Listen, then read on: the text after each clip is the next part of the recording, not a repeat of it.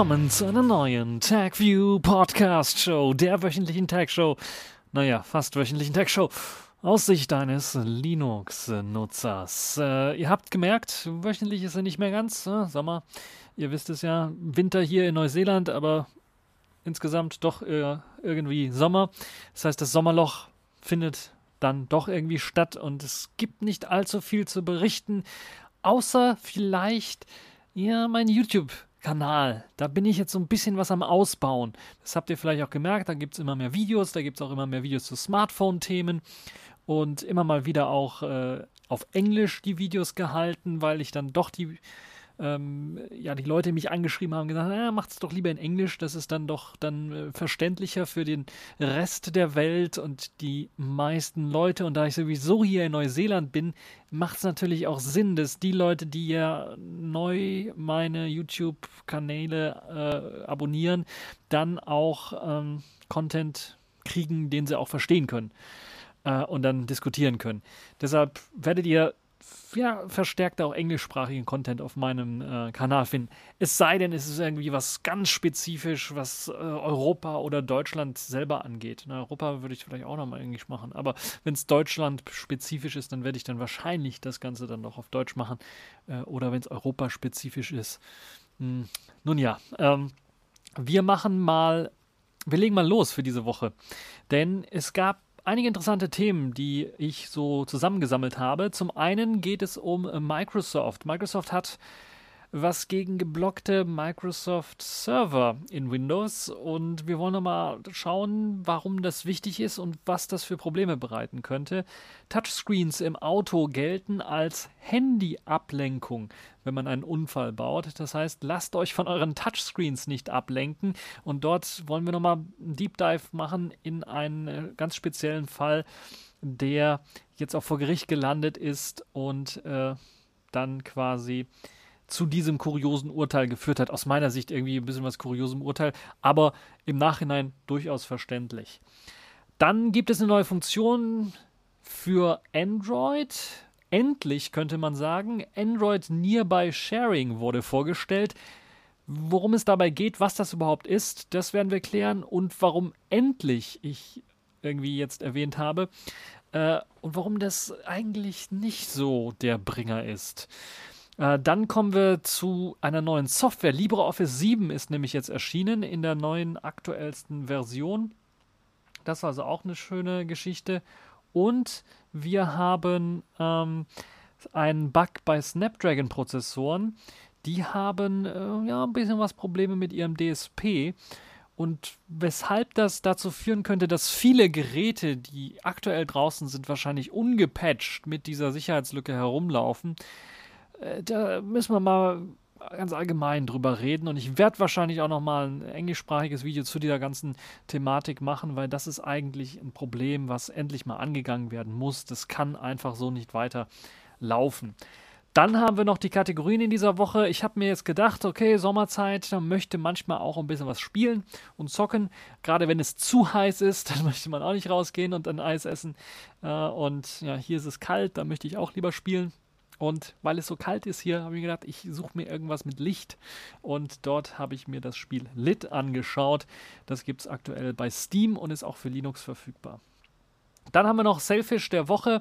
Dort gibt es ein neues Selfish OS Forum. Ich weiß gar nicht, ob ich es das letzte Mal schon erwähnt habe. Es gibt jetzt tatsächlich ein neues Selfish OS Forum und äh, da möchte ich noch ein bisschen was drüber erzählen, was es denn alles besser macht. Und ja, es gibt so einen kleinen Leak am Ende ich mache die Leaks immer am Ende, also für die Leute, die dann auch bis zum Ende zuhören. Äh, und die stehen auch nicht immer in den Notizen, da vielleicht packe ich es noch rein. Also, äh, Selfish OS, was können wir erwarten von der neuen Version 3.4? Lass uns mal so ein bisschen äh, in die Glaskugel schauen und überlegen, was das so für die Zukunft heißen könnte.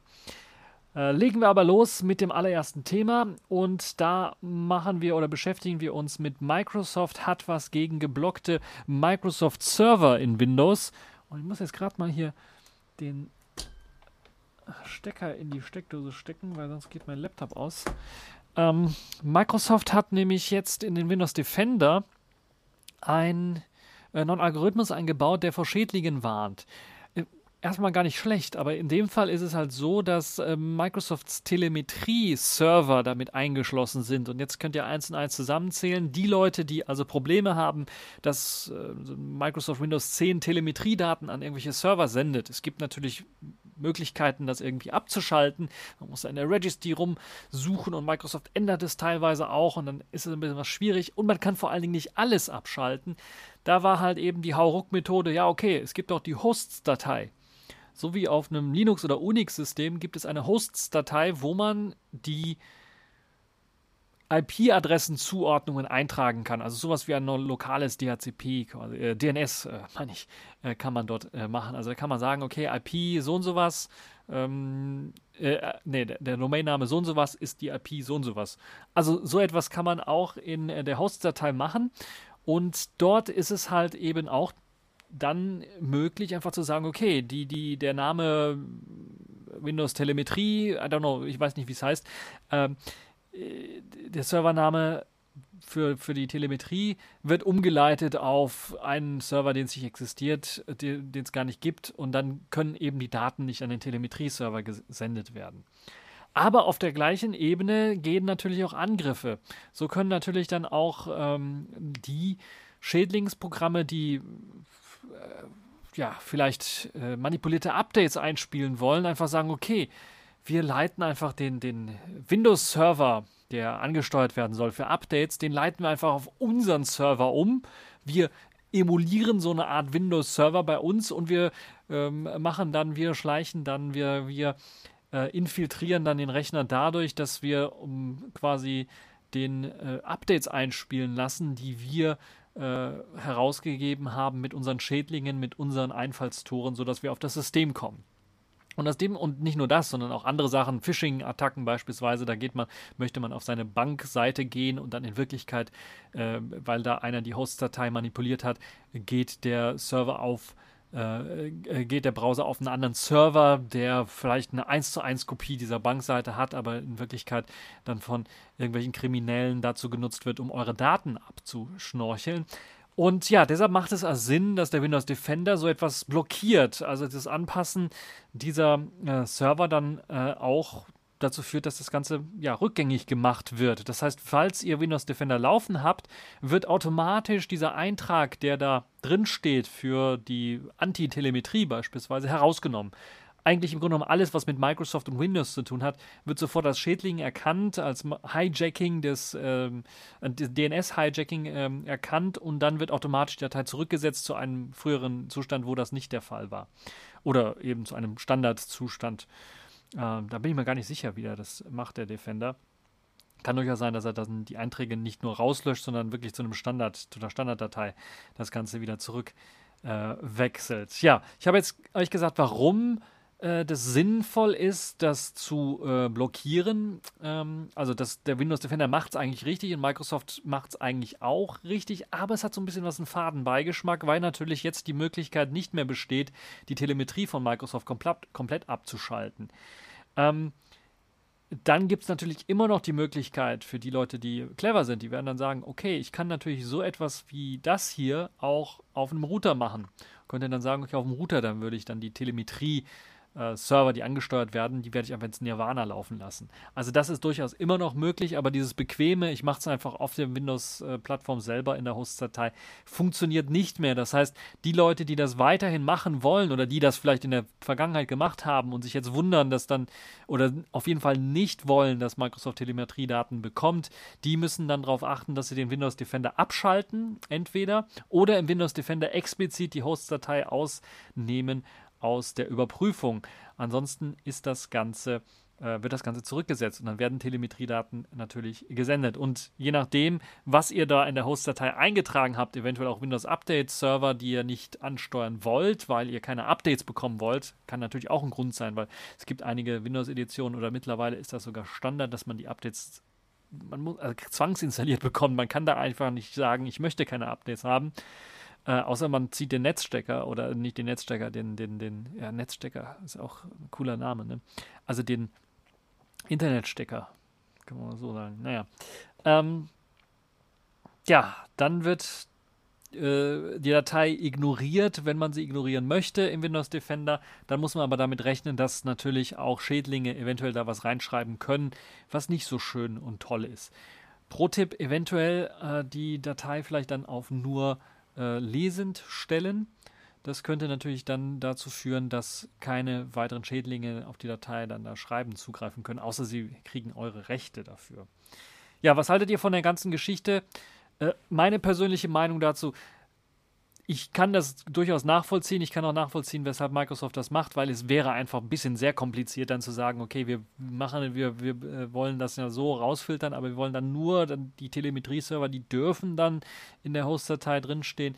Das ist so ein bisschen äh, kompliziert und komplex. Also die einfachste Lösung seitens Microsofts wäre einfach einen Button einzustellen, äh, der vielleicht standardmäßig sogar auf ausgestellt ist, äh, keine Telemetriedaten senden. Und wenn man sein Windows das erste Mal einrichtet oder auch ein Update macht, dann kann man sagen, okay, ich möchte Microsoft unterstützen mit meinen Telemetriedaten und das Häkchen explizit setzen. Ansonsten schaltet es standardmäßig ab. Ich weiß, Microsoft macht sowas bei der Installation. Da habt ihr dann 1000 Häkchen, die ihr ankreuzen könnt oder nicht ankreuzen könnt. Also mir würde so eine Hauruck-Methode, alle also wo man alle Häkchen auf einmal setzen kann oder wegmachen kann, am besten gefallen und wirklich eine Methode, wo keine Telemetriedaten gesendet werden. Das muss einfach im Jahr 2020 möglich sein. Das muss Microsoft auch im Klaren sein. So, machen wir mal weiter und kommen wir zu einem sehr kuriosen Fall. Da geht es nämlich um Touchscreens im Auto und wie die eben als Handyablenkung gelten können, falls ihr einen Unfall baut. Das Oberlandesgericht in Karlsruhe hat nämlich entschieden, dass ein äh, Fahrer, der einen Unfall hatte, äh, dass der laut Handyparagraph 23 fällt und eben auch Schadensersatz leisten muss und vielleicht sogar seinen äh, Führerschein für ein paar Monate abgeben muss. Also 200 Euro Strafe hat er nämlich bekommen und einen Monat Fahrverbot dafür, dass er, äh, ja, konkret ging es darum, dass er äh, auf einer Fahr, äh, auf einer nassen Fahrbahn ins, ins Schleudern geraten ist und dann gegen einen Baum geprallt ist, sein Auto Totalschaden hatte, äh, wie es ihm dabei ging. Also ich hoffe, es ging ihm dann nicht so schlecht bei, aber äh, also körperlich meine ich natürlich, seelisch ist das immer ein bisschen was, wenn man einen Unfall baut, selbst wenn man einen kleinen Unfall baut, äh, ist man dann aufgeregt und äh, ärgert sich, kann man durchaus verstehen. Ähm, und in dem Fall geht es aber darum, es ist kein billiges Auto, es ging um einen Tesla und er hatte das Problem oder er wurde abgelenkt dadurch, dass er bei dieser äh, bei diesem regnerischen Abend, wo er dann rumgefahren ist, dann äh, seine Scheibenwischer einstellen wollte. Und das ist ein Tesla. Da wisst ihr, okay, da ist nicht einfach, einfach so äh, was zum Drehen am rechten äh, Hebel oder sowas, wo man einfach die Geschwindigkeit des Scheibenwischers einstellen kann, sondern der Tesla, der macht natürlich alles schön auf modern und hat dann alles in das äh, Touchscreen-Menü und in das System reingepackt. Und in dem Fall sind es fünf Unter Untermenüs, die angesteuert werden müssen für die Einstellung des Intervalls des Scheibenwischers. Und das ist natürlich dann vom Gericht beurteilt worden als, das ist eine Ablenkung, wie beim Handy. Da kann man einfach nicht in fünf, also mal kurz auf den, auf den Touchscreen tippen, ja. Aber man kann, man ist ja auch nicht, man darf ja auch nicht beim Autofahren das äh, Navi bedienen und da dann eintippen, wo man gerade hin möchte. Sprachsteuerung gibt es ja dafür. Aus dem Grunde ähm, ich glaube nicht, dass es eine Sprachsteuerung gibt, um das Intervall des Scheibenwischers beim Tesla einzustellen. Man muss also wirklich in diese fünf Untermenüs reingehen. Und wenn man das nicht häufig macht, weil es kommt vielleicht häufig nicht so vor, dass man das macht, dann ist es schon ärgerlich und nervig. Man kann abgelenkt werden und in dem Fall hat das Gericht entschieden, er wurde dadurch abgelenkt und äh, ja, er muss eben diese Strafe bezahlen, weil das eine Handy, er hätte sich im, Klar, äh, im Klaren sein sollen, dass das eine Ablenkung ist. Ja, äh, Fahr- und Standlicht übrigens müssen ebenfalls in diesem Untermenü angepasst werden, falls ihr da also was anpassen wollt. Also ich kann das nicht verstehen, weshalb Leute denken, so ein Tesla ist so ein tolles, neues, modernes Auto und Tesla macht dann so einen Murks. Also das kann, die müssen doch wissen, dass das, okay, es ist ein bisschen was billiger, billiger wahrscheinlich, das in die Software reinzustecken, als einen Hebel ranzumachen, einen Plastikhebel, wie es sonst immer so der Fall war bei Autos, wo man mit dem Drehrädchen dran wo man solche Sachen einstellen kann, äh, um halt eben auch äh, Lichter einzustellen. Also ich kann es nicht verstehen, nicht ganz begreifen. Ähm, es ist ja hier in dem Fall auch nicht das Modell 3 oder sowas, wo man irgendwie extra viel Geld sparen wollte, sondern es ist ein hohe, höherwertiges Modell S, glaube ich, gewesen. Und das ist dann doch schon äh, wirklich äh, beängstigend. Ich hoffe, dass andere Autohersteller auf so einem Mumpitz nicht äh, auf die Idee kommt, sowas zu machen. Und ich hoffe, dass Tesla auch mal auf die Idee kommt, zumindest solche Standard-Grundfunktionalitäten, wenn sie das schon in neueren Autos machen wollen, dann auch wirklich mit Hebel wieder zu machen, wie es Leute einfach gewohnt sind. Weil das kriegt man auch nicht mehr raus. Das, das, lernt man auch in der Fahrschule, wenn man so anfängt. Da lernt man ja sowas äh, auch einzustellen. Und äh, setzt man sich im Tesla, ist man komplett verwirrt. Und dann muss man natürlich Untermenüs durchklicken wie am Smartphone. Das geht natürlich nicht. Uh, und das ist klar. Und ich hoffe, dass Tesla dadurch auch, äh, dass, dass, dass sie das auch verbessern, dass diese Gesetzeslage dann auch dazu führt, dass Tesla auf die Idee kommt, wir äh, müssen es verbessern. Wir können zwar jetzt die Hebel nicht in unseren Autos einbauen, weil wir keine Rückrufaktion starten wollen und da die Hebel mit einbauen wollen für die Einstellungen. Aber zumindest, dass das möglich ist, mit einem einen Klick oder zwei, drei Klicks auf dem Touchscreen zu machen, also als eine Bearbeitung der Software, das ist jetzt, glaube ich, doch angebracht. Das sollte Tesla auf jeden Fall machen. Und ein kurzer Blick bzw. kurzes Touchen auf dem Touchscreen soll eben weiterhin auch erlaubt sein. Und äh, in dem Fall ist es halt eben auch sinnvoll, das zu machen, dass man sagen kann, okay, man kann das Intervall einstellen. Genauso wie man die Lautstärke des Radios oder sowas einstellen kann, sollte man auch die Möglichkeit haben, äh, die, äh, die Intervallzeit des Scheibenwischers einzustellen und auch vielleicht mal die Anpassung für Fahr- und Standlicht anzupassen. Nun ja, was haltet ihr von der ganzen Geschichte? Wie sieht das eigentlich in so einem Tesla aus? Hattet ihr, hattet ihr damit auch Probleme, falls ihr da mal Erfahrungen habt? Habt ihr vielleicht einen Tesla? Könnt ihr mir alles in Kommentare schreiben, was ihr von der ganzen Geschichte haltet. Also ich war schon erschrocken und ich habe noch nicht im Tesla gesessen und es also würde mich stark wundern, wenn ich da sitzen würde und ich habe keine Möglichkeit irgendwie, äh, muss da in den Untermenüs auf dem Touchscreen rumtitschen. Also das ist ja kompletter Blödsinn. Manchmal fängt es ja auch mitten in der Fahrt an zu regnen und dann muss man das, und dann wird es kräftig. Da muss man halt eben das Intervall manuell erhöhen. Ähm, klar, Tesla hat eine Automatik drin, eventuell auch, aber die ist halt eben nicht immer die allerbeste, die Automatik. Manchmal muss man danach helfen. Und äh, ja, das ist, äh, verstehe ich nicht so ganz, muss ich ganz ehrlich sagen, äh, dass das im Untermenü versteckt wird. Naja. Ähm, machen wir mal weiter und kommen wir dann zu einem Software-Feature, wo ich mir also die wirklich die Frage stelle, was hat Google eigentlich geraucht? Warum kommt das ja gefühlt Jahrzehnte zu spät? Obwohl sie eigentlich Vorreiter waren mit der Grundidee, würde ich mal sagen. Es geht um Android äh, Nearby Sharing, was jetzt vorgestellt worden ist. Nach Jahren von ja auch herstellerspezifischen Implementierungen hat Google nun eine Datei-Teilen-Funktion in Android eingebaut, die eben das schnelle Teilen von Dateien zwischen verschiedenen Android-Geräten ermöglicht.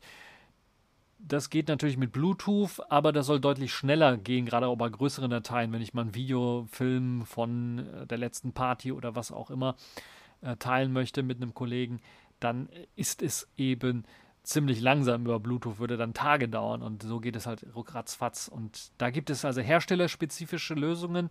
Ähm, Oppo, Xiaomi, äh, Vivo, äh, Huawei und viele weitere. Also mir fällt jetzt kein weiterer Hersteller ein, der da vielleicht noch, vielleicht noch ZTE, die da eigene Lösungen für geschaffen haben, die dann meistens über Wi-Fi Direct oder sowas dann eine Direktverbindung aufbauen, um Dateien zu teilen. Das ist äh, seit Jahr und ähm, Tage gang und gäbe bei Apple beispielsweise. Die haben ihr eigenes auch Sharing-System äh, und mich wundert es, also Air, äh, wie hieß es, Air, nicht Airplay, äh, ich hab's vergessen, Air, AirShare, ich weiß es nicht mehr. Also Apples Funktionalität, äh, die haben das auch schon seit Jahren da. Aber Google war ja Vorreiter, was das angeht. Bevor ähm, Apple damit rauskam, hat bereits Google ein sogenanntes Android Beam gehabt. Könnt ihr euch noch, da, noch daran erinnern? Das war so ein, ich touch mal auf deine Rückseite des Smartphones und dann wird per NFC kommunizieren die und dann wird die Datei ausgetauscht. Und das ging meines Erachtens auch äh, nicht über Bluetooth, sondern auch über Wi-Fi oder irgendwie sowas.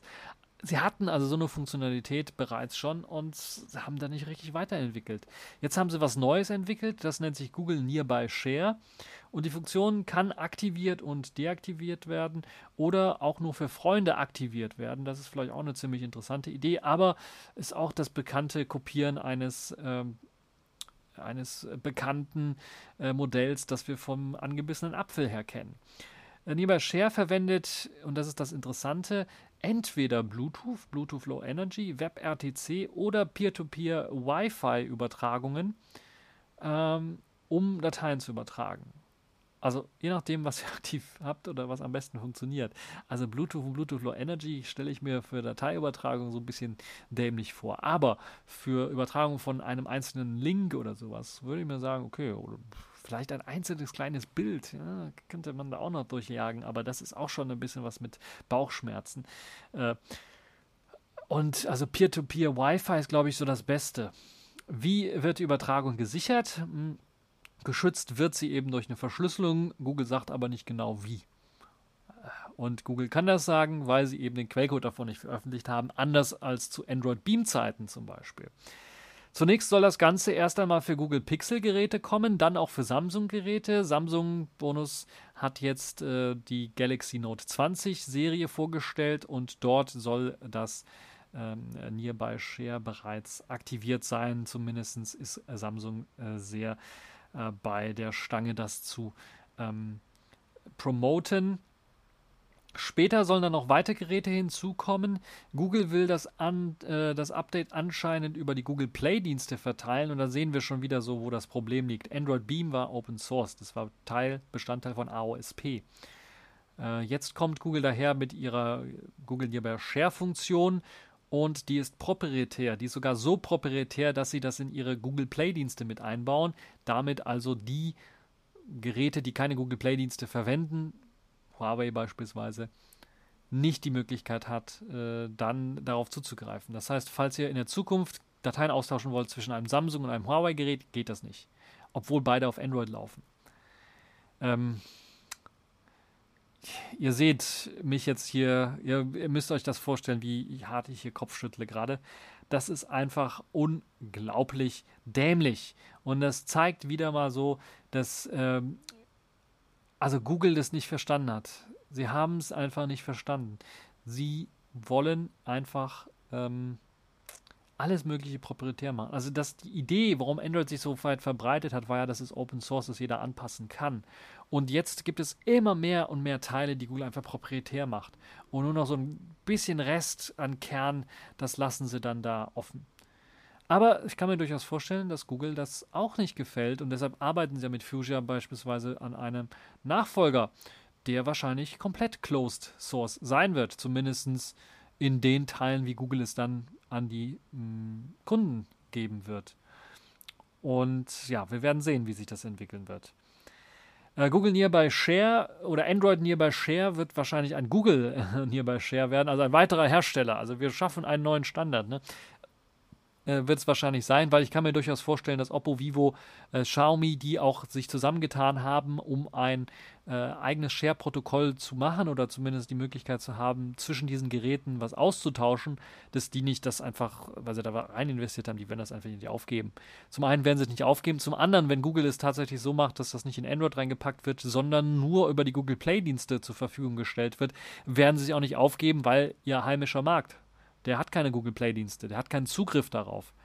Das heißt, die werden das da weiterhin ausbauen. Kann auch durchaus sein. Ich könnte mir das vorstellen, dass sie das vielleicht sogar boykottieren werden, wenn Google das nur über die Play-Dienste ausliefern wird. Also würde ich mir wünschen. Wobei auf der anderen Seite, die wollen auch Geld verdienen in Europa und dann macht es natürlich Sinn, na, wir unterstützen das.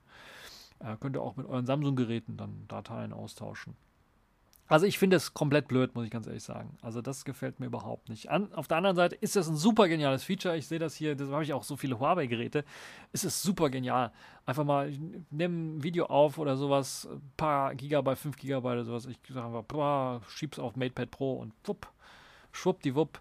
Ein paar Sekunden später ist es auf, auf dem MatePad Pro und nur wenn das MatePad Pro voll ist, dann gibt es eine Fehlermeldung, ansonsten läuft das alles flüssig.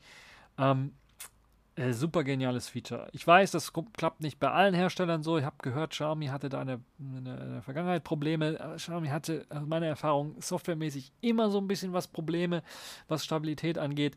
Ähm, ich denke, die haben jetzt auch erkannt, die werden jetzt da auch mehr Ressourcen reinstecken und es wird immer besser. Ich habe jetzt kein aktuelleres äh, Xiaomi-Gerät getestet, aber da wird es da sicher auch noch besser.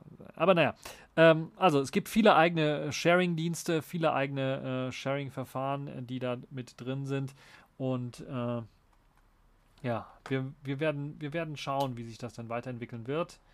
Und äh, ich bin mir relativ sicher, dass wir ähm, diese Google-Lösung ähm, wahrscheinlich ja, doch sehen werden, auf, auf vermehrt auf, auf Geräten. Auch wenn mir das selber nicht richtig schmeckt, weil die haben, die machen es einfach falsch. Sie hätten es in Android reinpacken sollen.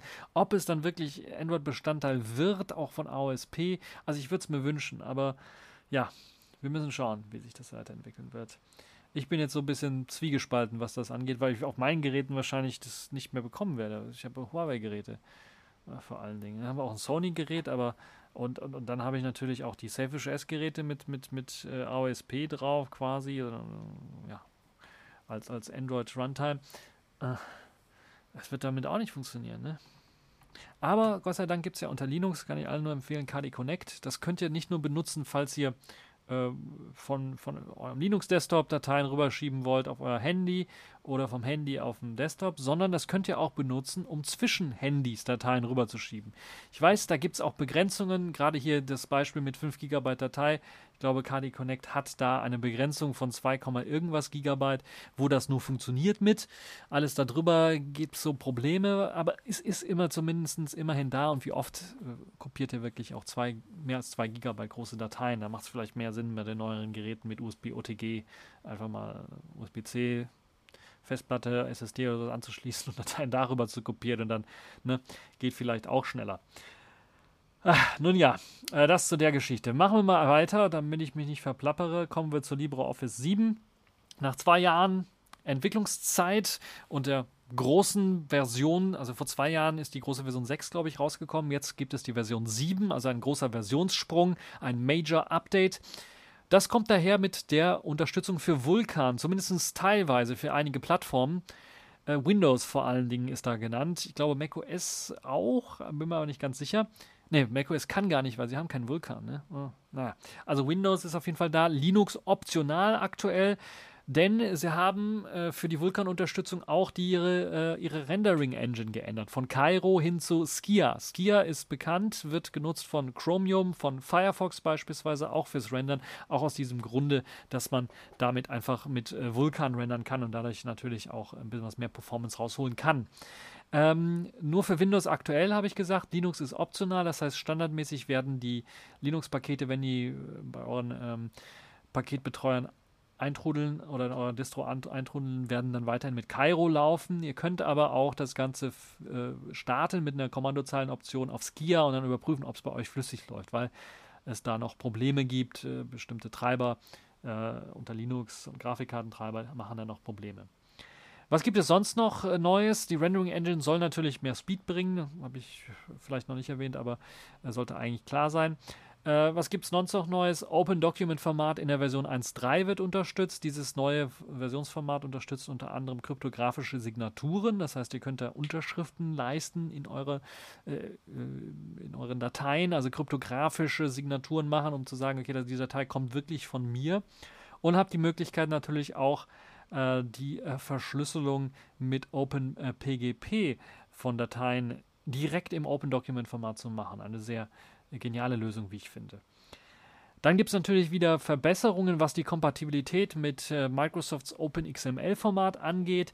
Unter anderem äh, nicht nur beim Lesen, sondern auch beim Schreiben. So soll, soll das DocX-Format nun mit dem aktuellen Office-Format gespeichert werden und nicht mit Microsoft Office 2007, was ja so eine oh, etwas alte, altertümliche Version ist. Das hat den großen Vorteil, dass wenn ihr Austausch von Dokumenten macht mit eben diesem Format, dass die dann wahrscheinlich bei eurem Gegenüber, wenn er eben eine neuere Office-Version hat, auch problemloser gelesen werden können.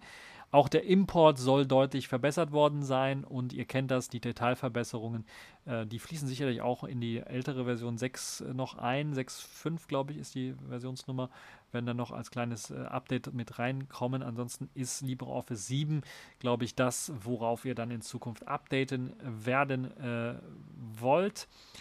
Dann gibt es wieder Diskussionen über eine Markenstrategie. Äh, die sogenannte Personal Edition war ja schon mal im Gespräch. Ich glaube, ich hatte darüber auch berichtet, dass LibreOffice da sowas plant für eben eine kommerzielle Variante, die sie bereitstellen wollen, eine Professional Edition quasi für Firmen, Firmenkunden und eben auch eine Personal Edition. Das ist jetzt erstmal weg, dieses Branding, weil da doch zu viel Widerspruch von der Community kam. Aber man ist immer noch dran, an einer neuen Markenstrategie zu arbeiten, weil die Firmen, die hinter LibreOffice stehen, da stehen ja einige Firmen hinter.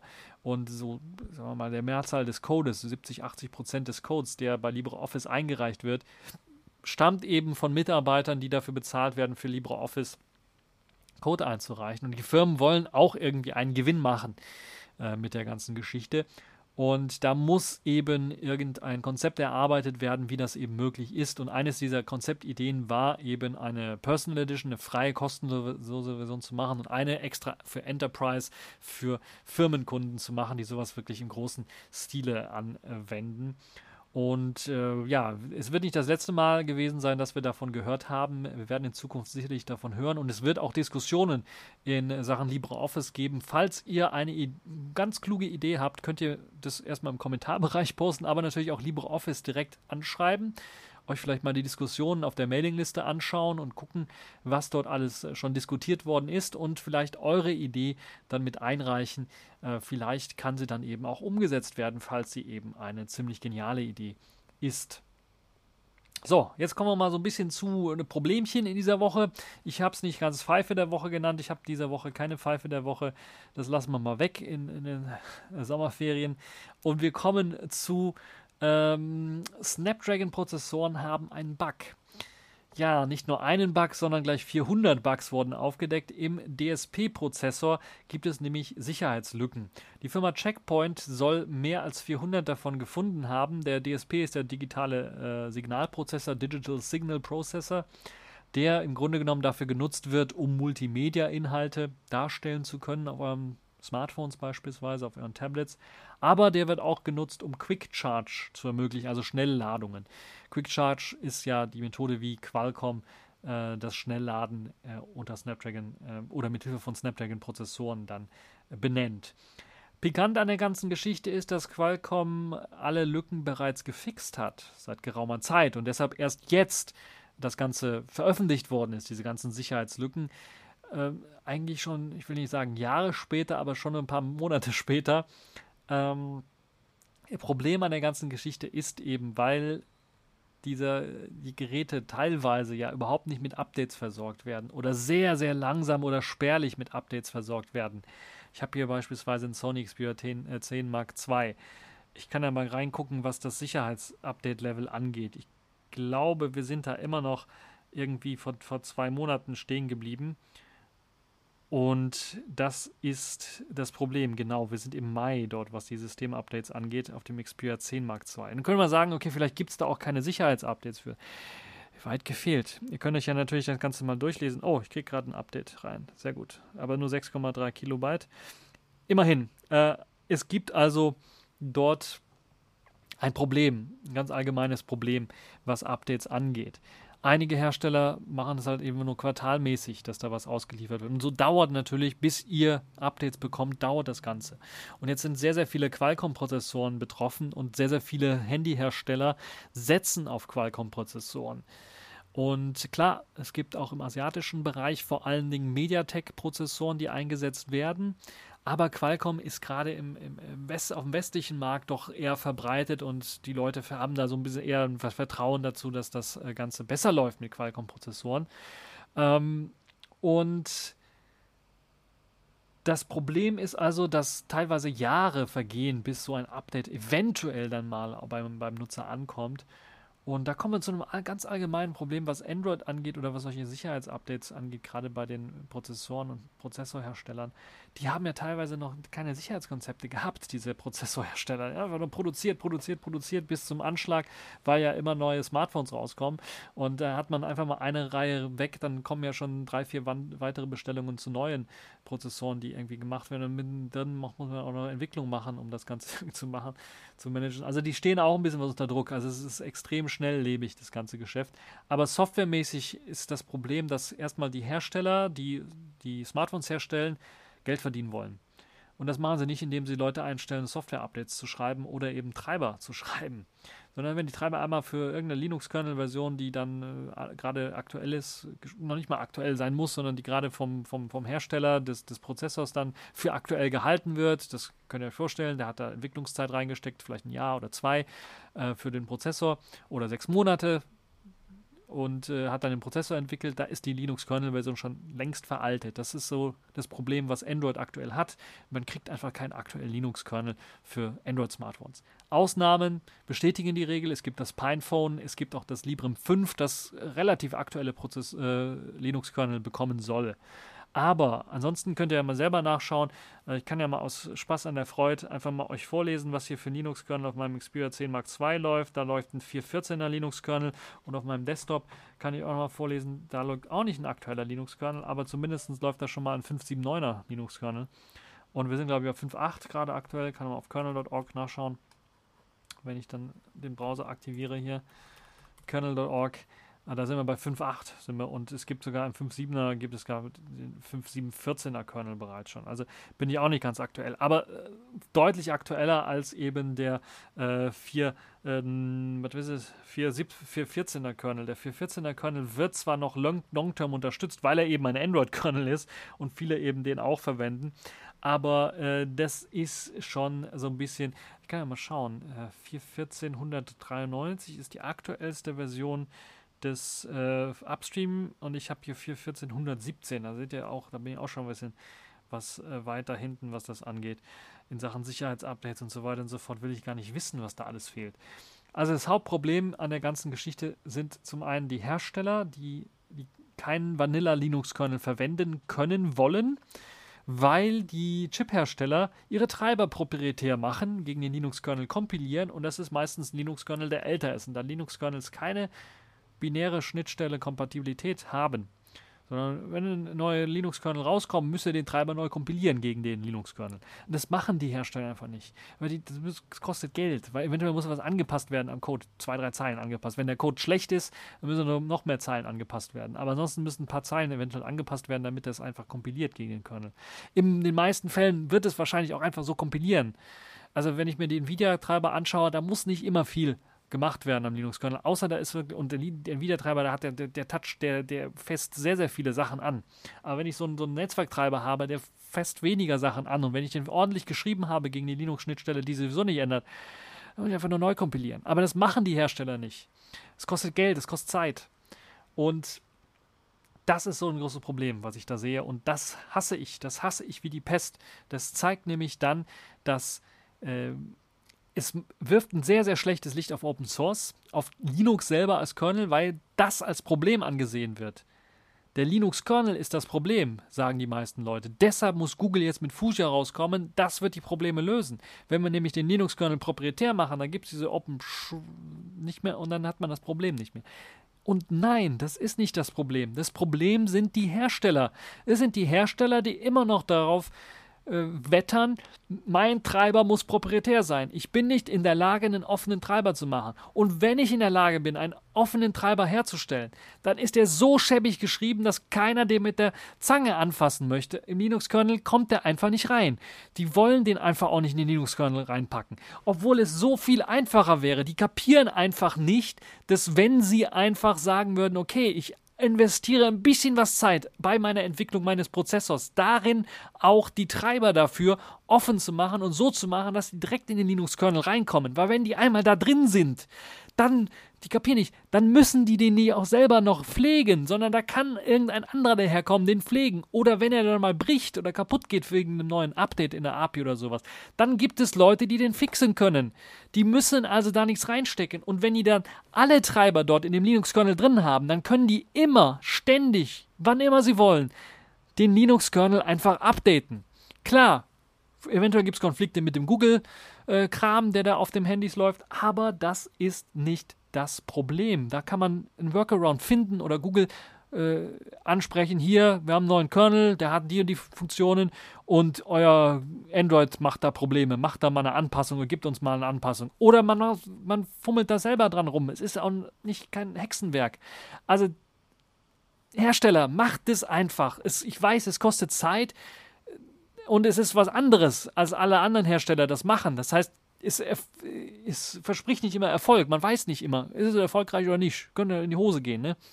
Aber gerade die großen Hersteller, die, die Geld und Zeit dafür haben, Samsung, Sony vielleicht, die haben auf jeden Fall immer noch Geld und Zeit und ah, die können das auch machen. Samsung, Sony. Sony ist ja schon mal auf einem guten Weg. Die haben ein Open Device Programm, wo sie zumindest AOSP auf die Geräte packen und open machen, offen machen. Noch besser wäre, wenn Sony sagen würde, okay, wir machen alles offen, wir machen alles nur AOSP und äh, vielleicht machen wir nur drei, zwei, drei proprietäre Programme für unsere Pro-Sachen, weil die wollen wir nicht veröffentlichen. Habe ich nichts gegen. Aber macht doch die Treiber nicht proprietär. So ein Blödsinn, Mann, so ein Mist. Also, Samsung, Sony, ihr habt genug Geld, macht Druck auf Qualcomm, macht Druck auf äh, äh, Mediatek, macht Druck, dass die endlich vernünftige Treiber liefern. Und nicht einfach, na, wir liefern Binärtreiber aus und das war's. Nein, geht dahin und sagt, wir bezahlen auch mal einen Taler mehr dafür, dass wir Open Source Treiber bekommen, damit wir das weiter pflegen können. Wir, oder wir wollen den Code haben, damit wir das weiter pflegen können. Irgendwas muss doch passieren. Es geht mir wirklich auf die Eier, sowas. Ähm, und Smartphone kaufst du da so ein Smartphone in der Mittelklasse und dann ist nach einem halben Jahr kannst du es wieder wegwerfen im Grunde genommen, weil die Software einfach nicht aktuell ist, voller Sicherheitslücken ist und du vielleicht nur ein Android-Upgrade maximal bekommst und das dann auch erst nach drei Jahren. Also ich habe hier so ein LG, würde ich wirklich gegen die Wand schmeißen gerne. Dieses LG G G7. Ein äh, wirklich Spitzenklassengerät von, zwei, von, von vor zwei Jahren. Äh, guckt immer noch mit Android, was ist das, Android 9 oder sowas rum. Äh, und hat, glaube ich, ich weiß nicht, ob es ein Upgrade bekommen hat auf Android 9 oder wie das da aussieht. Es ist einfach eine Qual. Auch Sicherheitsupdates ist, ist äh, selbst Sony, mein Sony Xperia 10 Mark II kriegt mehr Sicherheitsupdates als dieses Teil hier. Äh, das ist einfach unmöglich sowas. Und das sind, also das LG ist ein großer Hersteller. Klar, mittlerweile sind die immer kleiner. Zu Recht werden die kleiner, weil keiner so einen Blödsinn kaufen möchte. Wenn ich ein Smartphone kaufe, dann möchte ich, dass nach zwei Jahren ich das immer noch verwenden kann. Und nicht, dass ich jetzt hier Internet ausschalten muss, das Ganze nur als Musikplayer benutzen kann, weil der Blödsinn einfach nicht richtig funktioniert. Ähm, so, das ist mein kleiner Wutausbruch zu der ganzen Geschichte. Ähm, machen wir einfach mal weiter mit. Äh, mit Kategorien dieser Woche. Wir machen einfach weiter mit Selfish der Woche, weil das gefällt mir richtig gut. Ne, wir machen weiter mit Spiel der Woche, das ist noch besser. Kann ich mir richtig abreagieren. Werd vielleicht noch mal ein Video zu machen zu der ganzen Geschichte. Es geht mir wirklich auf die Eier. So, ähm, Spiel der Woche, Lit. Gibt es unter Steam, könnt ihr euch runterladen dort. Äh, kostet ein bisschen was Geld, glaube ich. Und äh, Steam, äh, Steam, ne, Lit ist ein Lichtspiel, Licht, äh, Light Bending äh, heißt es hier. Äh, ihr habt die Möglichkeit, ihr kennt es eventuell, ihr habt die Möglichkeit mit Spiegeln, eventuell und Laserpointer, wer hat das nicht gemacht, oder Taschenlampe, einfach mal so Licht äh, irgendwie umzuleiten. Und jetzt hat einer auf die spannende Idee ist er gekommen, ah, das könnt ihr doch einen Spiegel draus machen, ne? Ich muss einfach mal hier, ihr kennt ja äh, zum Beispiel Cut the Rope, da müsst ihr einfach irgendwie eine Süßigkeit oder ein Candy, also eine Süßigkeit zu, zu einem kleinen, ich weiß nicht, Dinosaurier oder sowas, äh, irgendwie hinkatapultieren, hinbringen. Da gibt es Luftballons und andere Möglichkeiten, das zu machen. Und äh, jetzt gibt es ein ähnliches Spiel Spielkonzept mit Licht. Ihr müsst, müsst mit Hilfe von Spiegeln und anderen Gegenständen Licht so umleiten, dass es ein Ziel erreicht, um ein neues Portal zu öffnen. Und ja, dieses Kniffelspiel, diese Kniffelspiele mag ich im Allgemeinen, weil dann kann man ab und zu einfach mal in der Bahn oder sowas zocken oder wenn man gerade unterwegs ist oder äh, einem Langweile äh, überkommt, dann hat man einfach die Möglichkeit zu sagen, okay, hier möchte ich einfach mal ein bisschen was zocken. Und das ist äh, wirklich ein richtig, richtig tolles äh, Spielekonzept. Und ähm, ja, kann ich nur empfehlen. Es ist wirklich ein sehr interessantes Spiel. Auch die Grafik sieht wunderhübsch aus. Es ist nicht Cut-Rope-mäßig, so ein bisschen 2D knuffelig, sondern ein bisschen mehr so 3D-mäßig. Man ist in Katakomben unterwegs und dadurch natürlich, dass das Licht ist, was ihr umleiten müsst, gibt es natürlich auch eine extra Lichtstimmung und alles Mögliche. Also es ist auf jeden Fall eine, ein, ein sehr interessantes Spielekonzept und äh, gerade äh, glaube ich, für den äh, zwischendurch äh, Spielalltag sicherlich eine sehr interessante Geschichte, da mal ein oder zwei Level durchzuspielen und dann auch mal zu gucken, auch so äh, für Kinder auch interessant, so ein bisschen zu lernen, wie Physik funktioniert, so ein bisschen wie jetzt dann eben das Umleiten von Licht funktioniert, wie jetzt ein, ein, ein Hohlspiegel funktioniert äh, und solche Geschichten und wie ich eben Licht äh, umleiten kann, wie ich es verstärken kann, wie ich es streuen kann, solche Geschichten alles mal in, in Spielform auszuprobieren und ja, ein ziemlich interessantes Konzept, wie ich finde. Auf jeden Fall ein Blick wert, dort mal reinzuschauen. Lit, so nennt sich das Spiel. Und gibt es auf Steam. Äh, lasst mich nicht lügen, ich schaue mal gerade nach dem Preis. Es gibt es dort für, ich habe jetzt Neuseeland-Dollar hier, das sind 8 Neuseeland-Dollar, das ist äh, umgerechnet in Euro, sind das glaube ich 4,50 Euro, 5 Euro eventuell. 4,99 Euro könnte ich mir vorstellen, kostet das dann in Europa eventuell. Es ist ein ziemlich geniales Spiel. Äh, Gibt es für Windows, für Mac und für SteamOS, also Linux ebenfalls. Könnt ihr euch dann einfach mal anschauen und äh, ausprobieren. Ja, äh, Lit, Spiel der Woche. Und wir machen mal weiter mit den äh, äh mit Safish der Woche. Safish der Woche, dort gibt es nämlich ein neues Safish OS Forum. Das habt ihr vielleicht schon entdeckt. Ich, vielleicht habe ich schon davon geredet. Ich weiß gar nicht. Ich habe es jetzt in meinen Notizen nicht gefunden, aber es gibt ein neues Selfish Forum. Das ist äh, ganz toll, weil TOC, also togetheryolla.com, war ja so ein bisschen altertümlich und gerade jetzt, nachdem sich immer mehr gefüllt hat und man Sachen suchen wollte dort einfach, das war einfach, die Suchfunktion war einfach kaputt und nicht ziemlich, also man muss schon wissen, wie man sucht und wie man durch die Beschränkungen der Suchfunktion durchkommt. Und äh, ja, jetzt gibt es ein neues äh, Selfish OS Forum. Das wird auch auf dem Selfish OS Server gehostet, anstatt auf der Yolla Server. Und das ist also auch, glaube ich, eine tolle Geschichte, weil es auch ermöglicht, dann auch Leuten, also sich allgemein über Selfish OS auszutauschen, auch über Ports äh, auszutauschen. Und das war ja bei TogetherYolla.com eher etwas Yolla-spezifischeres, ähm, obwohl da auch viele Leute über Ports dann gesprochen haben. Äh, wichtig ist, falls ihr auf dieses neue Forum gehen wollt, man muss sich neu anmelden. Es geht weiterhin über den Yolla-Account. Ähm, der Account, glaube ich, wurde übernommen. Also ihr könnt euren Yola-Account anmelden dort, aber die Postings wurden nicht alle übernommen. Das heißt, es gibt da neue Postings, die ihr dann auch finden werdet. Das heißt, ich empfehle, solange togetheryola.com noch existiert, die Postings, die einem wichtig sind, vielleicht mal abzuspeichern manuell und äh, dann, ähm, ja, damit man sie parat hat. Ähm, teilweise wurden auch einige Sachen rübergebracht, auch von, von Community-Seite mäßig. Es gibt jetzt auch einen, einen neuen nativen Selfish Forum Viewer, also da könnt ihr euch zumindest das Forum anschauen auf Selfish Geräten. Ist auch vonnöten, weil der Selfish, die Selfish nativen Browser, eingeschlossen meines WebKits, da so ein bisschen äh, Murks mitmachen mit den Discuss-Forum-Animationen äh, und, und das ist einfach zu viel für die Browser. Äh, deshalb macht es da Sinn, da vielleicht eine einfache Möglichkeit zu haben, da zumindest was lesend äh, drauf zuzugreifen. Schreibend äh, wird ein bisschen was schwieriger, aber hoffen wir mal, dass das ein bisschen was äh, in Zukunft besser wird. Es ist ein neues, modernes Forum, neues Design, lässt sich automatisch anpassen, eben auch, wenn ihr einen Android-Browser beispielsweise auf Selfish S benutzt, dann sollte das Forum auch wunderbar dargestellt werden können, weil es dynamisch eben das Layout ändert, je nachdem, ob ihr auf einem Desktop oder auf einem Smartphone unterwegs seid. Es gibt bessere Kategorien, wo ihr Sachen reinschreiben könnt, also habt Untermenüs, also wie ein klassisches Forum im Grunde genommen. Es ist also nicht keine, keine Frage-Antwort-Spielchen-Geschichte, sondern eher ein klassisches Forum mit Kategorien, einer einfachen Navigation und einer durchaus deutlich besseren Suche. Auch bessere Benachrichtigungen über beantwortete Fragen und Mentions im Thread sind ebenfalls möglich. Also falls ihr da irgendwie äh, angesprochen und angeschrieben worden seid in einem Thread, äh, kriegt ihr das mit. Und ihr habt auch die Möglichkeit zu sagen, okay, ich kann äh, seit meinem letzten Besuch im Forum einfach das auflisten, was zu einem Thread hinzugefügt worden ist, wo ich mal einen Kommentar gemacht habe oder was ich einfach noch nicht gelesen habe.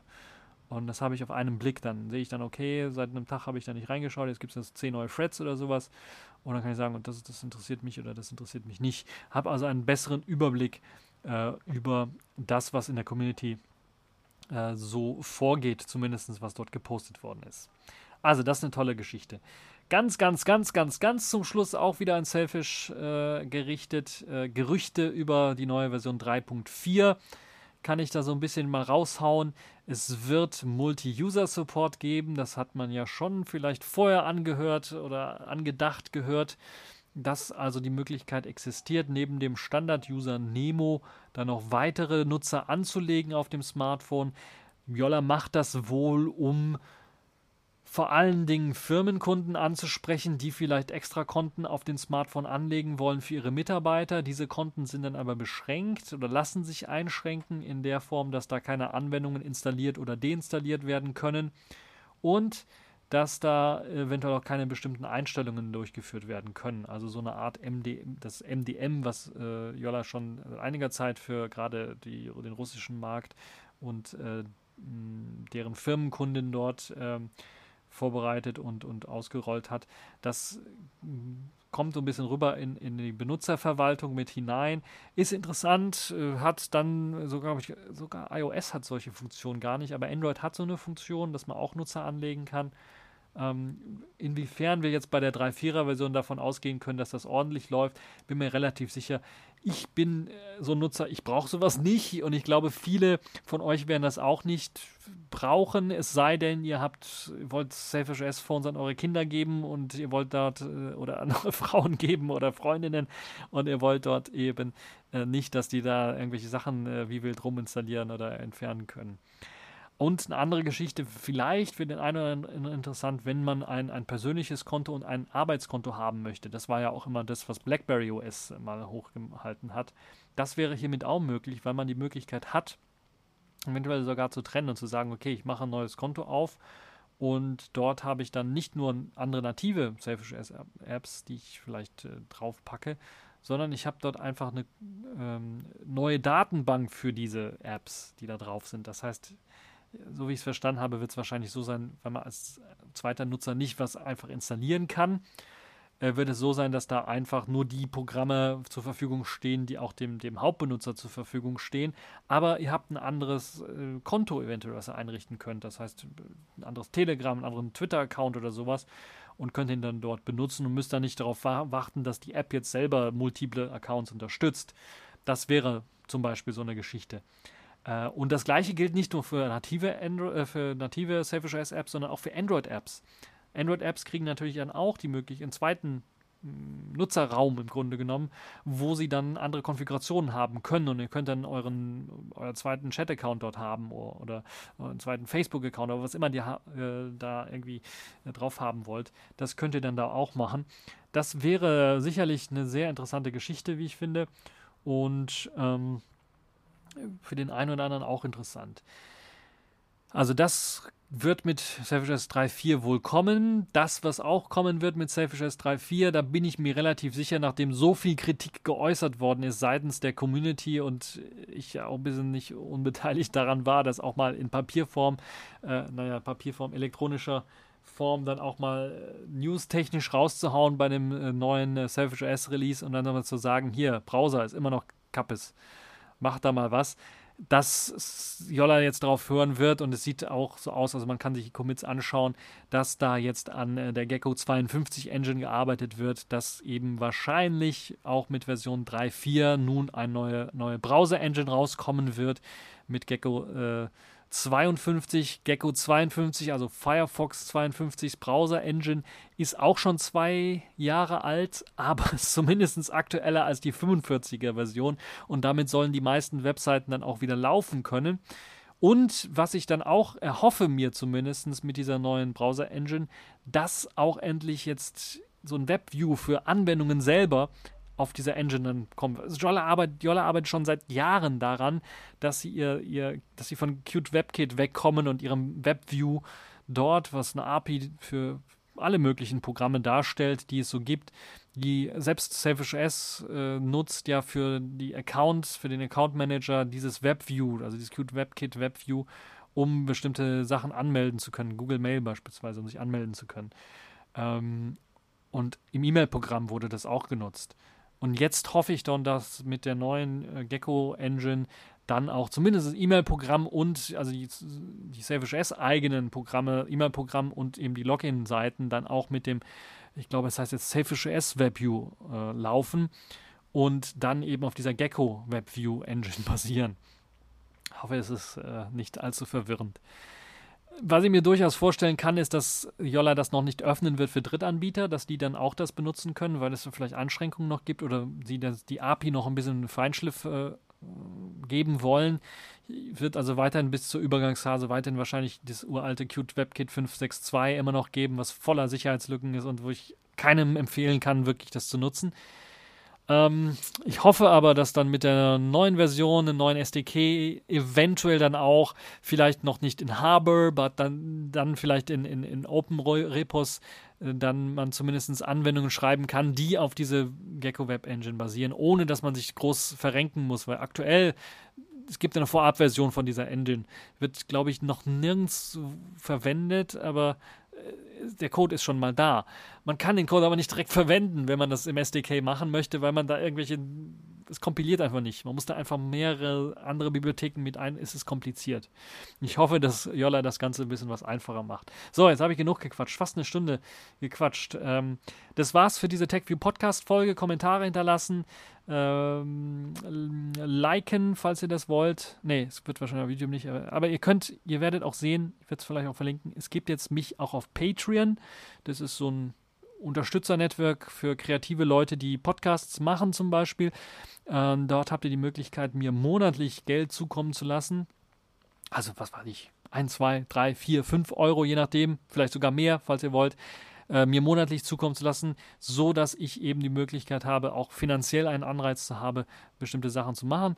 Ähm, Equipment muss manchmal ausgetauscht werden, wenn Mikrofone kaputt gehen beispielsweise. Ich habe hier mein, mein Lavalier-Mikrofon, äh, was äh, abgebrochen ist und das hängt jetzt so einen kleinen Draht und ich muss das immer wieder reinfriemeln und das ist so ein bisschen, es ist ein sehr gutes Mikrofon, aber es muss halt äh, irgendwann mal auch erneuert werden wahrscheinlich. Ähm, und ähm, Videos, wenn gemacht, wie, viele Leute wollen auch Videos, wollen auch SafeJS-Videos sehen und äh, wollen auch Linux-Videos sehen. Das kostet natürlich auch Zeit, teilweise kostet es auch Geld. Wenn es Geräte sind, die ich vorstellen soll, kostet es natürlich auch Geld, die Geräte zu besorgen. Die kriege ich nicht umsonst.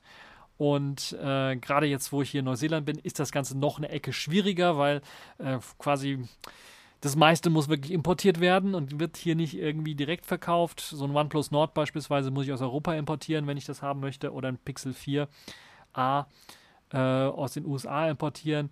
Und das kostet dann natürlich durch den Import, Zoll, eventuell irgendwelche Gebühren noch mehr Geld. Da wäre es, wäre es also wirklich äh, cool, wenn ihr mich dann unterstützt. Wie gesagt, ihr müsst nicht irgendwie hunderte von Euro äh, für mich ausgeben oder sowas. Das möchte ich natürlich nicht. Aber hier, was ist euch so ein Podcast wert? Überlegt es euch im Monat. Wie viel ist es euch wert, äh, informiert zu werden? Ähm, ich glaube, 1, 2, 3, 4, vielleicht maximal 5 Euro wäre das durchaus wert. Und äh, wenn ihr mehr habt, könnt ihr natürlich auch mehr geben. Habe ich auch nichts gegen und würde mich da auch freuen. Und dann äh, klappt eben der, äh, ist die Motivation auch ein bisschen was mehr da, Podcast zu machen. Natürlich, ich bin immer irgendwie motiviert, was zu reden, habt ihr ja auch gemerkt.